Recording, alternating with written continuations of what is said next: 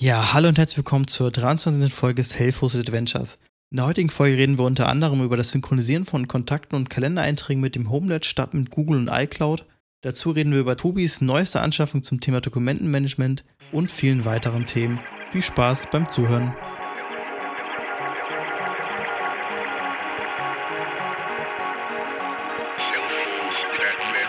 Ja, was hat mich diese Woche, also letzte Woche geplagt? Ähm, bisschen unabhängig von Self-Hosted, mehr oder weniger. Ähm, ich habe Nico bestimmt schon seit gut einem Monat genervt, dass sich mein Android-Handy ähm, sich irgendwie falsch synchronisiert. Ich habe einige Messenger drauf, WhatsApp, Signal, Threema, ja, was gibt's da noch alles? Also, also die bekannten. Und effektiv benutze ich eigentlich nur Signal und WhatsApp. Oder Signal, wie andere auch Leute sagen würden. Ne?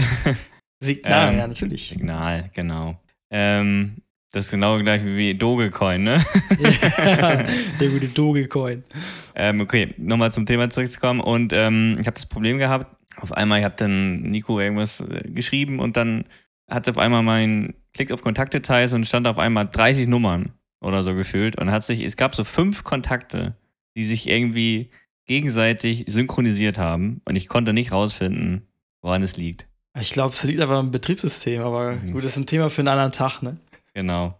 ähm, ja, das ist halt, ähm, dann irgendwann hat mich das so angekotzt, das kann nicht sein. Ich habe dann gesagt, jetzt scheiß drauf, jetzt lösche ich alles. äh, habe dann vorher nochmal einen, äh, einen Export gemacht äh, und dann auch wirklich gefühlt nochmal so eh ein bisschen aufgeräumt, so 20, 30 Kontakte rausgelöscht. Ähm, und aber irgendwie ging da irgendwann gefühlt gar nichts mehr und dachte, das kann nicht sein. Wir sind ja auch mal self-hosted. Google ist böse, ne? Also genau. müssen wir uns davon befreien. Und habe ich mir ein bisschen umgeschaut. Und ähm, dann kam ich auf, ähm, auf die Anwendung Baikal, so glaube ich schimpft sich das. Ähm, gibt schon ewig lange. Was ist das? Es ist ein CalDAV bzw. CADAV Server, also sprich einmal für Kontakte und für ähm, Kalender. Kalender, genau. Und habe mich dann, ja, das gibt wirklich schon bestimmt zehn Jahre oder so gefühlt. Hat er, das gibt es sicherlich auch als Docker-Container. Natürlich bin ich auch fündig geworden empfiehlt der Hersteller sogar selber, der hat selber keinen ähm, Maintain nicht wirklich einen Container, sondern er sagt, verweist auf einen anderen. Der wird dann ähm, alle paar Monate mal gefühlt geupdatet. Also man kann auch so sagen, ähm, da ändert sich halt auch nicht viel. Also, ja gut, da habe ich ein paar Zeilen Code aufgesetzt, hier ein paar Docker-File, äh, Docker-Codezeilen aufgesetzt, gefühlt meine Compose-Datei. Äh, man kann auch eine eigene Datenbank hinterher machen. Ursprünglich kommt da eine SQLite mit. Die habe ich auch genommen, weil so viel Kontakte und so viel Kalendergedöns mache ich dann doch nicht. Ich dachte, das muss reichen. Ja, es hat ja auch noch Multi-User-Support. Dafür wäre es wahrscheinlich noch mehr relevant dann. Stimmt, ja, da, genau, da hätte, hätte es auch noch. Und ähm, da ich der einzige User da bin, dachte ich, okay, musst du, habe ich das aufgesetzt, ging auch super schnell. Äh, und dann auch per Traffic oder Refig, wie man es immer aussprechen will, unser Reverse Box, die nach außen präsentiert. Ähm, natürlich mit einem sicheren Passwort etc. Zwei-Faktor etc. Obwohl zwei Faktor. aha, aha. Ja, alle, raus, alle rausschalten. Alle rausschalten. Ja, nee, das Problem bei zwei Faktor ist ja, man muss halt schauen, ob das dann immer noch äh, funktioniert. Ähm, ich musste es halt letzte Woche schnell fertig haben und dachte, jetzt machst du erstmal so. Aber mindestens 30-stelliges Passwort, also viel Spaß, ne? ähm, okay, kommen wir zurück. Äh, Habe ich den aufgesetzt, dann stellt man einen User ähm, und dann legt man halt ein ein Adressbuch beziehungsweise einen Kalender an. Das geht relativ einfach, das kann man nicht viel erzählen. Also die, die, die Web-Oberfläche sieht auch wie Hund aus. Also da gibt es nicht wirklich nicht viel zu erzählen. Und ähm, habe dann Adressbuch und Kalender ähm, angelegt. Okay, das war der erste Schritt. Dann geht es ja weiter. Ich hatte ja schon eingangs erwähnt, ich habe ein Android-Gerät, genau gesagt ein Samsung Galaxy S20. Und ich brauche natürlich jetzt noch äh, die Schnittstelle, wie ich die Sachen dahin synchronisieren kann. Ähm, die normale Google Kontakt-App kann das nicht, soweit ich weiß. Dann habe ich mich umgeschaut und bin dann bei DAF X hoch 5 heißt es, glaube ich. Es hieß früher mal DAF Droid, wenn ich mich recht entsinne. Ja, das äh, wird auch bei der Nextcloud immer viel empfohlen. Genau, also es gibt schon wirklich ziemlich lange. Ähm, Aber eine extra App installieren nur für Kontakte und Kalender, also. Ja, ich würde ja jetzt auch Kalender. Betriebssystem ausgesucht, also beim iPhone geht das alles nativ. Muss man dazu Das wundert erwähnen. mich eigentlich, muss ich ehrlich gestehen. dass so, normalerweise ist es bei Apple auch nicht, nicht Das ist auch nativ. einfach wahrscheinlich ein Überbleibsel aus alten Zeiten, wo es iCloud noch nicht gab und sie haben es nicht entfernt, um die Leute nicht äh, zu nerven, sage ich mal. Ja, also wie gesagt, in den normalen Google Kontakte-App geht es nicht. Ähm, okay, kommen wir zum Thema zurück. Wer dieses DAF X5, hoch 5, keine Ahnung, wie man es ausspricht, ähm, installiert. Kostet einmalig 5 Euro nur am Rande erwähnt. Ich glaube, es gibt auch eine Alternative, aber das war so die am sinnigsten. Und da ich das äh, von damals noch weit kannte, wusste, dass es gut ist, okay, schmeiß 5 Euro in den Pot. Zur Not kann man ja nach zwei Stunden, glaube ich, kann man sowieso nochmal zurückgeben, wenn ich mich nicht ganz täusche. Habe ich ausprobiert. Okay, installiert. Ähm, dann ist das eigentlich auch relativ einfach. Man hat dann verschiedene Reiter, muss natürlich wie bei Android üblich die ganzen Permissions nochmal geben. Im Sinne von, dass man, ja, darf auf Kontakt zugreifen, bla bla bla. Genau, dann kommt man schon zu dem Punkt, ähm, eine URL anzugeben, da wo die Kontakte bzw. Kalendereinträge sind. Da gibt es mehrere Reiter. Äh, da gibt eine ist nur mit E-Mail-Adresse und Passwort, das hat nicht funktioniert, weil er wusste natürlich gar nicht, wo er sich hin verwenden müsste. Dann gab es noch den zweiten Reiter, da muss man dann halt sagen, okay, hier ist, ähm, hier ist meine URL, wo er das abgreifen kann. Okay, die URL konnte man in Baikal einfach copy und pasten oder aus Baikal heraus und einfügen und hat es auch sofort funktioniert. Genau, und dann in meinen Google äh, Kontext konnte ich dann einfach standardmäßig umändern, dass er jetzt auf, das hat sich gleich in das System integriert, äh, auf DAF-X umzustellen. Ja, und dann habe ich einfach die Sachen wieder importiert und wer, wer mag es glauben, es hat auch alles funktioniert und keine Probleme mit Synchronisation. Äh, ich will da jetzt auch keinen Google in die äh, irgendwie dafür blame, dass die was falsch gemacht haben. Ich glaube einfach, irgendwas ist da schiefgelaufen. Vielleicht Samsung, ich weiß es nicht. Auf jeden Fall bin ich gerade relativ happy damit. Ähm, ich versuche dann auch nochmal noch ein bisschen mehr meinen Kalender auch mit zu pflegen, weil ich bin ja eigentlich schon oft erwähnt, nicht so der Kalender-Junkie. Eigentlich steht da gefühlt bei mir nie was drin. Wenn Nico mir nicht mal einen Termin da reinpackt oder mal irgendwelche Geburtstage. Aber Geburtstage ist natürlich auch wieder so ein Thema, weil ähm, die muss man auch eintragen, dass man daran erinnert wird. ähm, Du, nee, das, nee, red du. Ich glaube, ich, ich bin erstmal fertig. Fang ja, du mal an. Ich, Kannst du mit deinen neuen. Ich wollte schon wissen, wo, wo ich jetzt hier einsteigen kann. Denn ich habe äh, mir Tobi als Vorbild genommen und habe auch CalDAV und CardDAV eingerichtet. Aber Applaus, Trommelwirbel über die Nextcloud. Oh mein Gott. ich weiß doch. Letzte Woche habe ich ja noch gesagt, Nextcloud ist Geschichte. OneDrive ist das Ding. Und jetzt irgendwie hat es mich dann doch wieder genervt, ne? und dann habe ich, hab ich das Wochenende hingesetzt und habe diesmal Nextcloud in Docker aufgesetzt, in der FPM-Variante. Das ist ähm, schneller, also die schnellere ist Variante. Eine PHP-Variante, oder nicht? Irgend so ein PHP-Boost, oder? Ja, irgendwie sowas. Auf jeden Fall ist sie schneller als die normale Alpine-Variante. Das sind ein paar Sachen, du musst nämlich noch deinen eigenen Nginx-Container dann aufsetzen. Und ich habe das so gemacht, dass ich Nextcloud habe, davor dann Nginx und davor dann Traffic. Bei Traffic kann das, glaube ich, nicht, äh, als Webhost-Server selbst zu agieren. Und weil das Problem ist, ich glaube, Caddy kann das, aber man braucht eine Lösung, auf, die man einfach auf dem Ordner zeigen kann, auf diesem var HTML Nextcloud. Und das geht mit Caddy zum Beispiel, aber mit äh, Traffic geht das nicht. Genau, deshalb habe ich Nginx und davor dann Traffic einfach. Das funktioniert auch problemlos. ich habe zwar echt wieder lang gebraucht und viel rumgemeckert, aber im Endeffekt funktioniert es. Dazu habe ich dann noch diesmal auch Redis aufgesetzt und das mit einer Postgres SQL-Datenbank gemacht. Erklär doch mal, was überhaupt Redis ist. Genau, Redis ist äh, ein Cache. Mehr weiß ich darüber auch nicht. also ein, ja, ein Cache, quasi ein RAM-Cache in der Hinsicht. Genau. Einfach gesagt. Ja, und ähm, ja, das Ding habe ich aufgesetzt und ich muss sagen, geschwindigkeitstechnisch ist das wirklich um Welten besser als mein LXC-Container, den ich vorher benutzt habe. Der hatte halt normales Nextcloud, da hatte ich auch keinen Redis, sondern nur, ich weiß gar nicht, wie das heißt, Memcache oder so. Memcache, ja. Mhm. Genau, aber der hat, glaube ich, auch nicht so richtig funktioniert. Äh, weil eine Sache, die hat mich früher immer angenervt, das war nämlich, dass man keine Bildervorschauen sehen konnte oder das sehr langsam war, wenn du darauf geklickt hast. Aber jetzt mit Redis, und das ist wirklich, bei Bildern merkt man das am meisten, Genau, und ich lade irgendwie einen Ordner mit Bildern hoch. So warte ein bisschen, ne, bis er die erstmal alle cached und sowas, aber wenn die dann einmal gecached sind, dann kannst du einfach durchklicken und, keine Ahnung, voll Full Resolution Bilder, die er dir da anzeigt. Ist echt sehr schnell, auch die WebGUI ist wirklich sehr schnell. Äh, das Einzige, was das nicht geklappt hat, war jetzt der Syn-Client auf meinem Windows, Windows-Rechner, in der aktuell noch die Windows 11 Beta läuft, muss man dazu sagen. Auf dem MacBook hat es dann problemlos geklappt. Äh, von daher gehe ich mal davon aus, dass es eher an meinem, an dem Nextdoor Client an meinem Rechner liegt, Weil Die der gleichen wahrscheinlich von noch, damals meinst du noch? Ja, genau, da ist halt noch die alte Instanz drin, wo ich das deinstalliert habe und auch ähm, aus den App-Data-Ordner das auch gelöscht habe.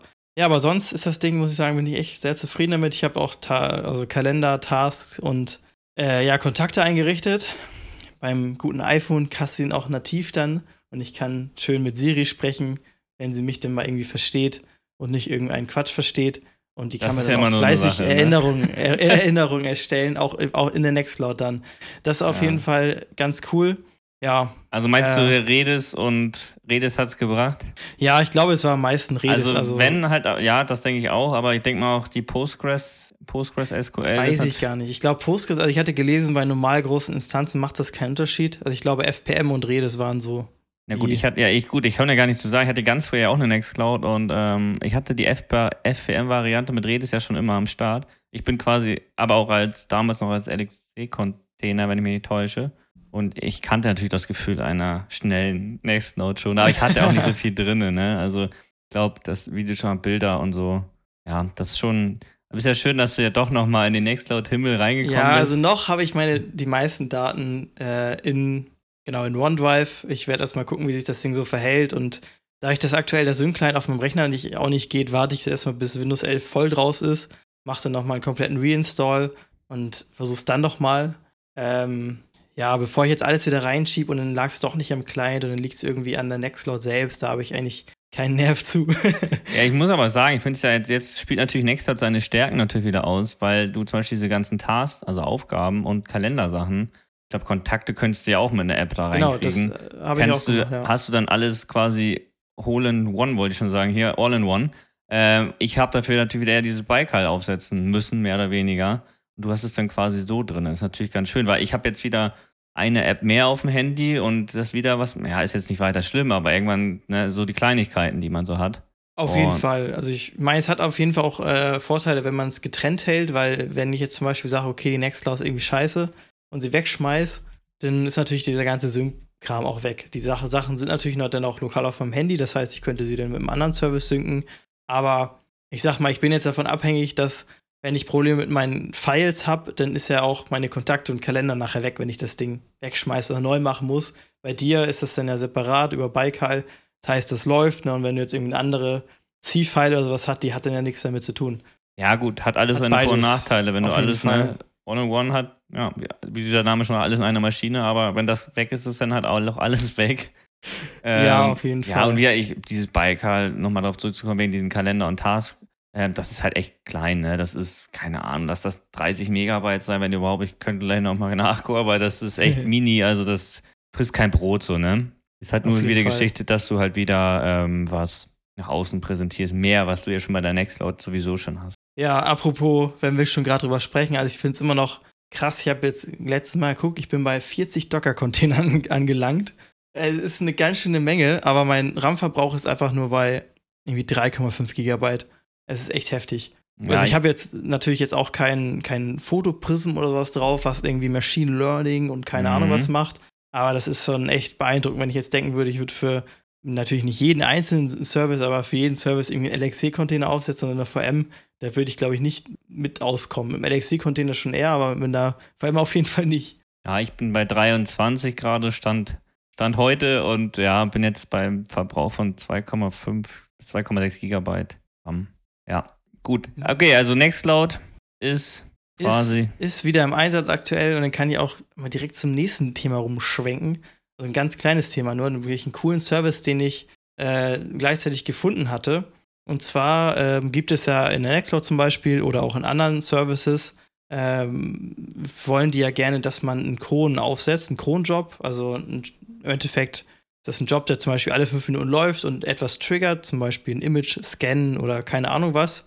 Und ähm, genau, das kann man oftmals, kriegt man dann so eine krummen Sachen, wenn man es mit Docker macht. Zum Beispiel, okay, du erstellst auf dem Host einen Do- einen Cron-Job, der dann einen Docker-Exec macht und dann dadurch den Cron aus, den, den Job ausführt. Ist aber, finde ich, immer unschön, weil man da ja auch dran denken muss, wenn man zum Beispiel die Maschine neu macht. Und ich habe nämlich gesehen, es gibt einen Webcron-Container. Das heißt, da, also viele äh, Lösungen, zum Beispiel Nextcloud auch, bietet auch einfach einen Webcron an. Das heißt, es ist im Endeffekt, du gehst auf eine Seite oder es ist ein Link und wenn du selbst raufklickst, dann wird es halt getriggert, der Job. Und das macht er für dich. Also, äh, ich packe das natürlich auch in die Shownotes hier nachher mit dem Link. Aber im Endeffekt ist es eingestellt, okay, alle fünf Minuten trigger einmal diese Website auf meiner Nextcloud, die dann dazu führt, dass die Aufgaben ausgeführt werden. Und das alles in einem Docker-Container, der sehr mini ist. Und das wird mit einer einzelnen JSON-Datei, sag ich mal, gemanagt. Da trägt man ein den Namen, dann die IP oder halt, ja, die, den Host, wo du es drauf machen möchtest und den Link dazu und einmal wie häufig. Dann machst du quasi einen, einen Cronjob für einen Cronjob, so mehr oder weniger. Äh, ja, es ist halt, ja. Ich verstehe den Gedanken dahinter, aber also ich weiß nicht hundertprozentig, aber kann man das? Ich hatte ja damals mein Nextcloud äh, Bare Metal aufgesetzt, mehr oder weniger, also im Container. Ähm, und da hatte ich das natürlich so drinne mit dem Cronjob. Ähm, aber kannst du das nicht direkt in den Docker-Environment-Variablen mitgeben, dass da der Cronjob laufen kann? Nee, das geht dazu nicht. Also ich verstehe den Hinter, also ich muss sagen, ich finde das irgendwie auszulagern, meine persönliche Meinung irgendwie nicht so charmant, aber vielleicht ist das ja für einen, an, also ich, einen oder anderen interessant. Ich finde es also. auf jeden Fall gut, weil du das auch in einem extra Service hast, den du dir angucken kannst. Weil ich hatte zum Beispiel bei einer alten Nextcloud irgendwas das Problem, okay, irgendwie der Image-Preview Cronjob lief nicht mehr. Habe ich nie mitbekommen. Und jetzt habe ich ja. den Docker-Container, da sieht man das schon eher. Und äh, ist halt alles in einem Package, ne? Ja gut, äh, muss natürlich gleich direkt auch nochmal überleiten, ne? Also um Cronjobs zu monitoren, da gibst du natürlich super Dienste wie healthcheck.io. Ähm, das ähm, würde ich auch jetzt in, ja, kommt auch bald ein Blogbeitrag dazu, ähm, den aufzusetzen. Da genau dafür ist es nämlich da, weil das curlt, du machst einen normalen Cronjob, sei es jetzt in der, nehmen wir jetzt mal eine, keinen Docker-Container, sondern einfach eine normale Maschine und dann kannst du anhand eines Curl-Befehls wird einfach ein Webhook quasi auf, Webbefehl, also so wie der Cron-Monitor das auch mal einfach aufgerufen und gibt dann einfach ein OK zurück und das kann man richtig dann benachrichtigen lassen und das dann durch irgendwelche E-Mail, Gotify, Telegram, alles was es so gibt. Also das ist möglich, weil ich habe auch so einige Cron-Jobs, die bei mir laufen und ähm, ja, da verliert man natürlich schnell den Überblick. Gerade ich, ich habe einen Airclone für Backups etc. und sowas und da muss ich natürlich wissen, ob die laufen. Dann gibt es halt so sogenannte Grace Period, Period, die man einstellen kann. Da, okay, wenn er halt von einer Stunde sich nicht gemeldet hat, dann scheint aber es nicht okay zu sein und meldet eine, äh, gesendet eine Meldung, ähm, da lief was nicht, da kannst du immer noch gucken. Dafür ist das wirklich perfekt. Also das ist einer meiner Lieblingsdienste. Wie gesagt, da schreibe ich gerade einen Blogpost zu und es wird dann die nächsten Wochen bei uns auf dem Blog selfhost-adventures.de erscheinen. Können wir gespannt sein, auf jeden Fall. Mhm, könnt ihr. Also dann hast du dieses Problem nicht, nämlich nicht mehr, dass du es nicht mehr sehen kannst. Ich glaube, ich habe das im letzten Podcast schon erwähnt. Ich muss endlich meiner ähm, ganzen Zettel, die hier rumfliegen, Herr werden und habe gesagt, okay, ich muss hier jetzt was machen und habe mich nach Scannern umgeschaut. Ähm, habe mich da sehr lange äh, gesträubt, weil die mir eigentlich alle zu teuer und zu groß sind. Und dann dachte ich, ja, guckst mal auf den Gebrauchtmarkt. Ähm, also was will ich überhaupt erreichen? Ich möchte natürlich ähm, die Sachen digitalisieren. Am besten ähm, automatisch im Sinne von, er erkennt, welches Doku welcher Dokumententyp das ist und packt es zum Beispiel als unter Bank ein oder sowas. Und dann hatte ich mich wieder umgeschaut und bin dann bei einem relativ alten Modell, den Fujitsu ScanSnap 1300 gelandet. Da gibt es auch noch eine i-Variante. Das ist eine etwas neuere Version. Was ich ganz schick an den fand, der erstmal war der relativ günstig. Ich habe gebraucht für ungefähr 80 Euro gekriegt. Also und man könnte jetzt vielleicht denken, okay, für einen Scanner 80 Euro ist viel, aber ja. es ist unglaublich, wenn man guckt, also man kriegt einen Multifunktionsdrucker mit einem Scanner oben drauf, irgendwie für 30 Euro, aber wenn du nur einen Scanner haben möchtest, kosten die alle neu irgendwie 200 Euro plus. Genau, also gerade wenn es um Dokumentenscanner gibt, äh, weil da ist ja auch viel ähm, Software hinterher meistens, wenn man jetzt nicht auf sowas wie äh, Paperless Next Generation, was ich gleich erzählen möchte, zurückkomme, ähm, benutzen möchte, dann ist natürlich viel Software, weil die drehen dir dann die ganzen Dokumente und die haben dann wieder Duplex-Scan, also dass du von zwei Seiten gleichzeitig, das war mir nämlich auch sehr wichtig, was ich haben wollte. Ähm, also da kannst du ganz locker 300 Euro plus ausgeben. Also das ist überhaupt kein mhm. Problem, obwohl die nach nichts aussehen.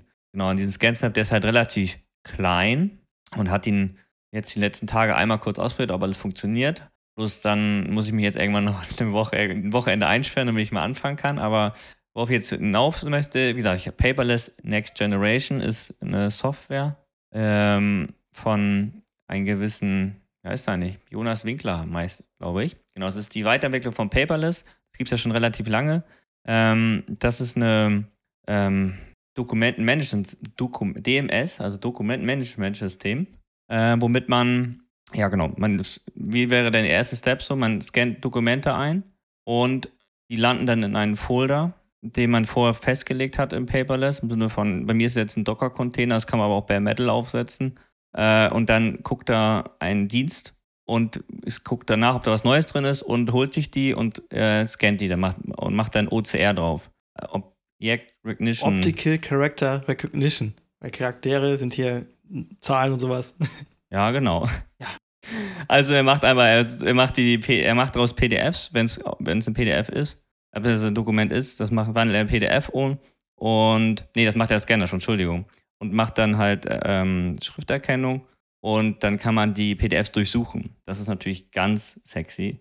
Nee, auf jeden Fall, er macht dann die PDFs durchsuchbar und das ist natürlich sehr charmant, weil es gibt natürlich viele Leute, die sagen, okay, brauche ich alles nicht. Ähm, ich mache mir einfach Ordner, scanne die ein und benenne die um. Das kann man natürlich so machen, aber wir sind ja cool und wir wollen das richtig äh, toll haben. Im Sinne von alles nach Schlagwertsuche im Sinne, äh, wie gesagt, brauchen eine Versichertennummer und dann ähm, kann ich nach der Versichertennummer und dann findet er die Dokumente. Das ist natürlich ganz, ganz sexy und das will man natürlich haben. Die große Preisfrage ist noch, ähm, die Dokumente, die man einscannt, da habe ich mir leider noch keinen Kopf drum gemacht, ist, ob man die trotzdem benennt, obwohl es eigentlich unnötig ist, weil die kriegen ja einen generischen Namen. Ich weiß nicht, meistens Zeitstempel und dann eine ähm, hochlaufende Nummer, hochzählende Nummer. Da muss ich mir nochmal überlegen. Also wie gesagt, ich habe jetzt noch nicht wirklich angefangen. Ich hatte jetzt erstmal so zehn Dokumente eingescannt, um zu testen, wie das funktioniert, ob der Duplex-Scan funktioniert. Und ja, das ist definitiv aber was Cooles. und das was gut an Paperless Next Generation, also NG heißt glaube ich Next Generation, wenn ich mich nicht ganz täusche. Ja, ist, dass es halt auch, auch den E-Mail-Verkehr, also das E-Mail-Postfach kann man einbinden. Das ging bei der normalen Version nämlich nicht. Ähm, das ist natürlich auch ganz schön, wenn, wenn du möchtest, kannst du direkt die Rechnung einscannen lassen. Und was natürlich ganz toll ist noch, ich hatte das schon am Anfang erwähnt, da gibt es halt, äh, der beste Fall wäre, du scannst zum Beispiel hast schon zehnmal deine ähm, Lohnabrechnung eingescannt und beim nächsten Mal merkt er irgendwann schon, okay, das scheint Lohnabrechnung zu sein, ich packe das mal direkt da rein. Das hat so Machine Learning dahinter und das lernt halt anhand deiner Dokumente, die du da reinpackst. Wie gut das klappt, werde ich noch herausfinden. Was ich so gehört habe, scheint das wohl für standardisierte Dokumente, nee, ich mache gut, was ist standardisiert, aber so, äh, wenn du das, wenn die sich nicht groß verändern, relativ gut zu klappen. Und ja, das werde ich ähm, jetzt die nächsten Wochen machen. Ich bin da leider schon auf ein paar Sachen gestoßen, die ein bisschen, naja, schlecht als recht laufen. Das liegt ja nicht direkt am Paperless, sondern ich versuche natürlich, dass mein Scanner in, der scannt in einem PDF, äh, in einen NFS-Share, also SMB-Share, ja, SMB-Share. Und der Kernel, also es gibt ein Tool oder es gibt ein Linux-Kernel, dieses iNotify nennt sich das, schimpft sich das. Das guckt, das kann äh, auf, auf dem Pfeil Ebene gucken, ob sich da Sachen geändert haben, sondern ob da was neu gekommen ist. Und dann würde er den, den triggern, den Paperless, den Consumer, so heißt dieses Zusatzprogramm von denen. Aber das tut er nicht. Das macht er nur beim ersten Start. Das Einzige, was man da machen kann, man kann das so einstellen, dass er zum Beispiel jede Minute in dieses Verzeichnis einmal so poolt, poolt, poolt, also einmal nachguckt, also Wiederverkehr nach Verkehr. Aber das möchte ich eigentlich nicht, weil so oft kriege ich jetzt auch keine neuen Dokumente. Wenn es hochkommt, sind keine Ahnung, vielleicht fünf im Monat. Also will ich nicht unbedingt, dass er das jedes Mal ähm, alle, jede Minute nachguckt. Da muss ich dann nochmal schauen, wie ich das am besten mache. Ja, also obwohl, ich, ich meine, das wird ja wahrscheinlich jetzt auch nicht keine hohe Last erzeugen, ne? Nee, aber das ist ja meine USB-Platte, wo auch die Backups drauf liegen. also die wird sowieso nicht schlafen, weil äh, da sind ja noch andere Sachen, die ähm, darauf landen und da scannt sowieso der Proxmox immer nach, weil der ja wie die PBS und sowas ist. Ähm, ja, also trotzdem muss es man ja nicht herbei beschwören. Also ich habe entweder würde ich es über ein Skript lösen, das heißt, es landet irgendwie auf, ein, auf meinen Docker-Host direkt und dann würde ich es damit ein irgendwie so ein Copy-Script von der von meinem OMV-Share, äh, von der OMV irgendwie rüber kopieren. da kriege ich schon irgendwas gebastelt. Oder ich würde es aber so machen, ich werde einfach alles einscannen und dann starte ich einfach den, den, den Webserver mal neu und dann scannt er mir die sowieso. ja, gut, das kann man auch machen, aber ist ja, jetzt auch nicht so schön. Nee, ist nicht schön. Ja, muss ich mir noch überlegen, wie ich das am besten mache. Und ja, wie die Erfahrungen sind, aber die nächsten anderthalb Wochen, zwei Wochen bin ich sowieso wieder erst im Urlaub. ich bin nur im Urlaub. ähm, und da habe ich keine Zeit, aber die Tage werden ja auch schlechter und wird früher dunkel, ne? Und dann werde ich mich mal am Wochenende da wohl ransetzen und dann werde ich mal schauen, wie ich das am besten mache. Ja, auf jeden Fall steht er neben mir und sieht ganz süß aus, das Ding. Hoffentlich wird er seine Dienste gut erfüllen. Wir sind gespannt. Wir sind gespannt, ja. Äh, ich habe mir vor einiger Zeit ein MacBook gekauft und Gott. da war, da war die Frage, okay, wie backup ich das Ding eigentlich? Und äh, Apple hat da sein eigenes Time Machine Protokoll, nenne ich es mal, was sie nutzen. Und ähm, genau, normal sind das, glaube ich, per USB-Festplatten, die das irgendwie, ich weiß gar nicht, ob die es extra unterstützen müssen, aber es gibt auch zum Beispiel der Airport, deren Router, der ja auch dis discontinued ist, kann das, ich glaube, Synology und sowas können das auch alles nativ. Aber die Self-Hosted Community haben das nämlich als Docker-Container bereitgestellt. Ähm, also fleißige Entwickler haben das gebaut. Da kann man nämlich einfach dann irgendein Verzeichnis, zum Beispiel auf dem Docker-Host, als Time Machine fähig ausgeben und darauf kann man dann über das MacBook drauf sichern. Das heißt, ich kann jetzt auch schön mein MacBook auf meinem Homelab sichern. Das ist auf jeden Fall ein cooles kleines Tool. Gibt da mehrere Container von, die mehr oder weniger maintained werden, muss man so sagen. Aber es ist auf jeden Fall vielleicht etwas, was ihr noch nicht kanntet und euch vielleicht helfen kann. Wie ist denn die Performance? Ja, es geht, also mein, mein äh, hier OMV ist halt echt langsam, das schafft er nur seine irgendwie 60 MB. Äh, da müssen wir auch nochmal ran. also das, das Erstbackup hat echt lang gedauert, das waren irgendwie 110 Gigabyte oder sowas. Aber dann nach jetzt aktuell geht das eigentlich von der Geschwindigkeit her. Weißt du, also wie lange das ungefähr gedauert hat, diese 110 Gigabyte? Das war, glaube ich, schon ein Tag. Sechs Stunden, sieben Stunden irgendwie. Okay. Also ja, es, jeden, es liegt aber eher daran, einmal ist es über WLAN gelaufen und dann ja, natürlich gut. auf meinem langsamen OMV, beziehungsweise es ist erstmal auf meinem Docker-Host. Äh, und also genau auf meinem Docker-Host ist ja der Container und da ist ein Share eingerichtet von der OMV. Das heißt, er geht meinem Notebook auf den, genau, auf den Docker-Host und dann von da gleichzeitig wieder auf Aber den Nico, OMV wie, über ein Kabel. Kannst du kein Ethernet-Kabel in deinen MacBook stecken? nee, leider nicht. Nee, ich habe hab Dongle und sowas, aber äh, genau, es ist, ja, hat etwas länger gedauert, sagen wir mal so. Ja, ist auf jeden Fall eine gute Sache. Ich meinte, gut 110 Gigabyte ist jetzt nicht so die Masse. Ähm, ich meinte, ähm, das größte ist sowieso um die 512 oder 500 Gigabyte SSD. Ja, es gibt natürlich größer, aber Größe hat meistens wahrscheinlich keiner. Das kann sich auch kein Mensch leisten bei Apple. und äh, ja, und es ist ja in dem Fall ja immer nur das Initial-Backup, oder? Oder wie läuft das? Wie ist das mit inkrementellen Sachen? Oder? Ähm, genau, es ist nur das Initial, inkrementell kommt halt das zu was Neues, ne? Also das, ja, das dauert natürlich dann, keine Ahnung, nicht so lange. Ja, das dauert nicht so lange. Gibt es dafür denn irgendwie noch eine Web-GUI für diesen Docker-Container? Oder? Nee, es gibt, also du siehst es im Mac, siehst du es dann im Endeffekt, ne? Da siehst du dann, okay, so und so viel Speicher wird drauf ver äh, verbraucht und ist der verbunden, ist der nicht verbunden. Kannst du noch sehen, ob der dann erfolgreich lief? Ja, auf dem MacBook siehst du es dann. Okay, alles klar, ja, weil sonst ist natürlich auch, dann hast du dieses Problem, ja, lief das Backup überhaupt? Ja, also du siehst halt oben rechts dann in der Menübar dann das, äh, das Icon von von Time Machine und dann siehst du halt, dass er gerade läuft und dass er das alles macht. Okay.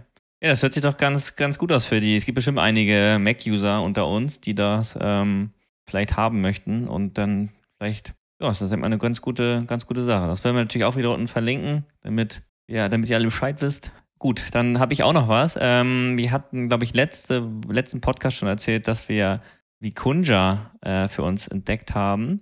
Ähm, das ist ja so ein bisschen ja, habe ich letztes Mal schon erzählt. Ich glaube, ja, es war ja so ein bisschen, so ein bisschen wie Microsoft Planner, wenn das einer kennt. Man kann Tasks erstellen, normale oder Google Tasks wäre das eigentlich auch, wenn man so, eigentlich ist das so ein bisschen die eierlegende Wollmilchsau, oder würdest du das anders bezeichnen, Nico? Ja, kann man auf jeden Fall so bezeichnen, erst recht für, ja, eierlegende Wollmilchsau für Tasks. Genau, und da hatten wir ja, glaube ich, schon erwähnt, dass wir das vielleicht mal für unseren Podcast benutzen wollten, weil wir vorher immer alles in OneNote geschrieben haben und naja, wir sind nicht umsonst der Self-Hosted Podcast hier und äh, haben das dann aufgesetzt jetzt auf unserem VPS, nee, bei dir sogar, Nico, dein VPS, ne? Ja, ja okay. weil unser Haupt-VPS so lahm ist. ja, das stimmt allerdings. Also, hat, der hat ja nicht so viel. Der ist ja auch nur free. nee, aber genau, dann haben wir den Nico. Außerdem braucht Nico mal sein VPS, er hat es einfach gekauft äh, oder gemietet und er wusste gar nicht, was damit anzufangen. Also habe ich gesagt, er muss, das muss da rauf bei ihm. ja, genau, ich habe mich ja aufgeopfert für den Podcast. Ja, genau, richtig. Ähm, genau, und das haben wir dann jetzt aufge oder hat Nico letzte Woche aufgesetzt und ähm, da kam auch jetzt vor ein paar Tagen halt irgendwie die 0.18 Version. Also es war wohl ein relativ großer Schritt nochmal für die. Ähm, oder für, ich weiß, ich glaube, es ist nur einer. Äh, und ähm, ist sogar ein Deutscher. Ein deutscher Entwickler. Zumindest habe ich mit dem, hatten wir den letzte Woche schon bei uns bei Twitter gemeldet und er hatte auch, er war auch sehr erfreut, dass man ihm dass man erwähnt worden ist und ähm, hat auch natürlich gerne für Anregungen, ist, ist der Herr immer zu haben. Ich kann hier gerne mal seine Twitter-Post oder sein, seine Twitter Daten. Bitte? Twitter-Handle ist das, glaube ich. Twitter-Handle, genau so. Ja, ich habe das Wort gesucht, danke. Ähm, kann ich da unten mal reinpacken, denn wie gesagt, er war für Vorschläge war offen und ähm, genau. Und mit, jetzt hatte ich, genau, ich besuche, hab, hab, wir haben zwei Varianten. Einmal haben wir für den, äh, für den Podcast an sich eine und ich habe auch privat auch noch eine Instanz. Und ich, ich habe ja letztes Mal, glaube ich, schon, dass ich meine Google Tasks damit ablösen möchte und wir sind jetzt fleißig dabei, hatten uns letzte Woche auch für unseren Podcast und für den Blog natürlich auch zusammengesetzt, was wir natürlich für euch hier noch präsentieren wollen.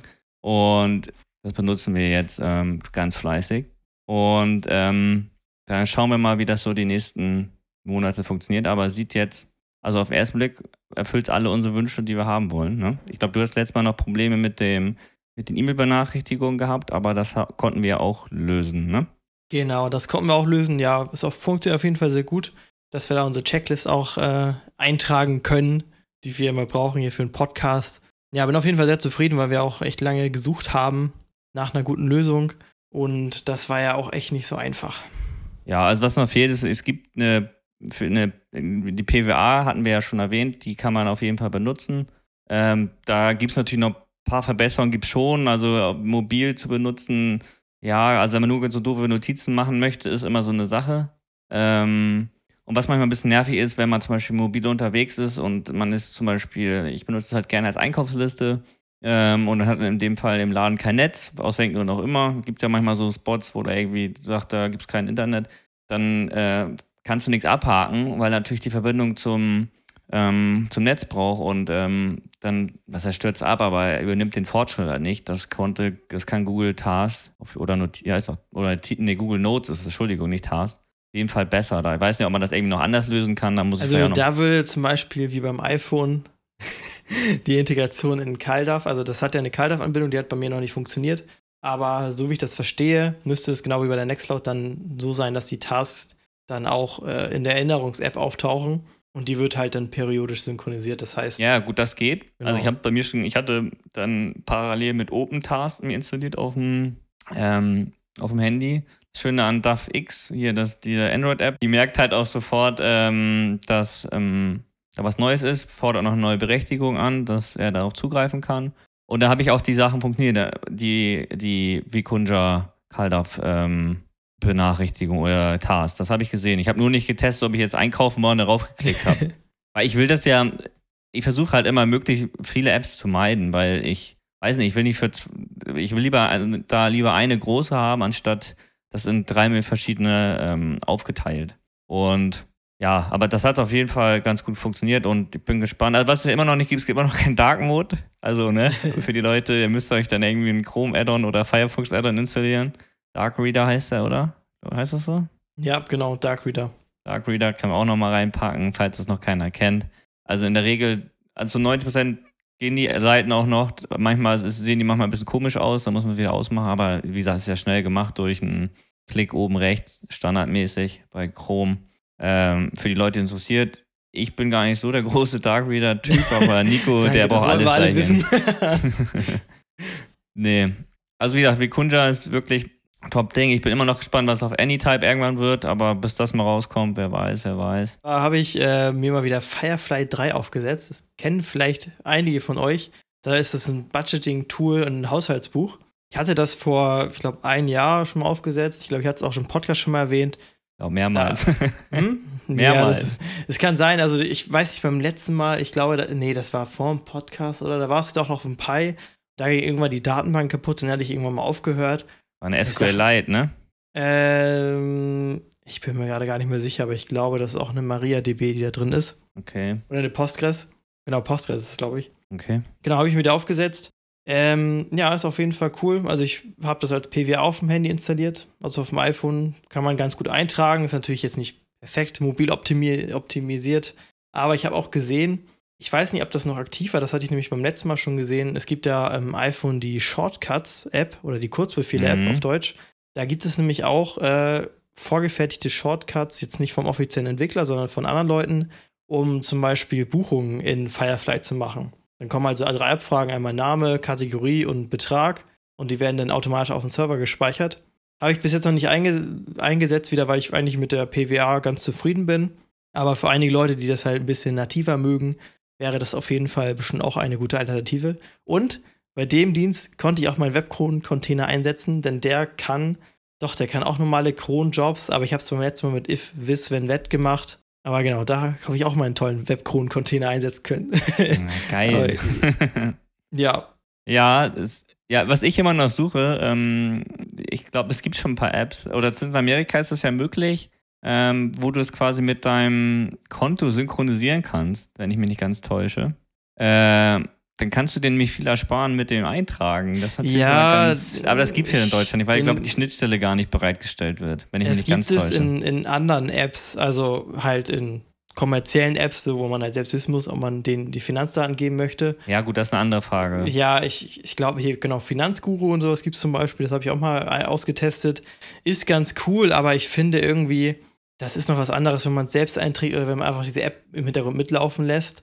Ähm, weil ich zum Beispiel, ich trage alle ein Ausgänge, die irgendwie im Monat kommen, von denen ich nicht weiß, halt meistens am ersten ein. Das, keine Ahnung, wenn ich weiß, okay, irgendwie Mitte des Monats wird mit, bucht mir die Telekom ab, dann trage ich das auch im ersten ein, damit ich gen halt genau ab dem zweiten Tag weiß, okay, gut, das sind alle Ausgaben diesen Monat, die sind schon gebucht. Ähm, und bei, ja, ich bin immer kein Fan davon, wenn das alles automatisch passiert, weil auch mit den Gruppierungen und Kategorisierung meinen sie ja immer alle, sind sie richtig schlau mit irgendwelchen Smart-Kategorien und sowas. Aber oftmals kommt es dann doch irgendwie nicht hin. Ja, aber gut, das auch, hat auch jeder eine andere Meinung zu. Ja, ich benutze ja gar keine App dafür. Ich benutze ja schon seit, also keine Web-App, sondern ich benutze ja schon seit fünf, sechs Jahren mein Haushaltsbuch auf dem Android. Und, aber das hatte ich auch schon öfter erwähnt und bin auch ganz zufrieden mit, aber ja, ich meine, das ist halt auch nur so gut, wenn wie gut du auch einträgst, ne? Und dann manchmal vergisst man es ja gerade doch. Also Sachen, Kartenzahlungen sind relativ easy, das kann man ja dann nochmal nachprüfen äh, im, in einem normalen Konto. Dann kannst du, okay, dann vergleichst du, okay, da fehlt doch noch was. Aber so, wenn ich doch mal mit Bargeld bezahlen, bez ja, bezahle, ich weiß, Bargeld ist komisches Zeug. Was ist das denn? ja, das, äh, das ähm, dann vergesse ich es doch schon manchmal. Gerade wenn ich da irgendwie mal unterwegs war oder so, dann ja, ist das immer schwierig. Also, ja, also man kann, ich hatte sonst immer so gehalten, mein Haushaltsbuchstand ist quasi gleich mit meinem Kontostand. Also Minus natürlich, ne, rot ist klar. ähm, aber ja, das ist halt, das passt halt nicht ganz. Das ist halt schon ein bisschen Differenz, weil ich doch mal vergesse, ist jetzt nicht so schlimm, ne? Äh, aber ich für mich das ja manchmal das muss eigentlich passen, aber eigentlich müsste ich wahrscheinlich Ende des Jahres mal einen Schluss, Schlussstrich ziehen und sagen, ähm, okay, hier ist jetzt eine Buchung auf, in mein Haushaltsbuch und ja, damit ich wieder gleich bin, damit ich immer quasi einen sauberen Schnitt habe. Ähm, ja, muss ich mal machen, weil das Gap wird halt natürlich immer größer und ähm, ist natürlich auch nicht so schön. Aber das liegt natürlich an mir und nicht an irgendwelchen Apps, sondern und ja, ich benutze halt immer gerne für einen Urlaub oder so, wenn man doch mal irgendwas teilt, dann kann ich das einfach exportieren als Excel und dann sagst hier, das ist Kategorie Urlaub und dann kann ich sagen, okay, ich krieg so und so viel Geld von dir. Das ist natürlich ganz, ganz sexy immer. Ja, Sonst also was, was mir bei vielen, wenn du es gerade sagst, mit Exportieren, was mir bei vielen Apps fehlt, ich hatte vor, genau, Finanzguru hatte ich mal ausgetestet und Money Coach hatte ich dann vorher. Also erstmal hat die App einfach irgendwie 4 Euro im Monat gekostet und die wollten das zum Schluss irgendwie 5 Euro hochdrehen. So, und dann gibt es bei den meisten von diesen Apps nicht mal ein Webinterface. Es ist alles nur auf dem Handy, ist zwar ganz schon, schon gut zum Eintragen, es ist ganz entspannt, wenn du dich wirklich mal entspannt hinsetzen willst und irgendwie mal gucken willst, aha, was habe ich so pro Kategorie denn mal ausgegeben, finde ich das am PC einfach viel schöner als am Handy.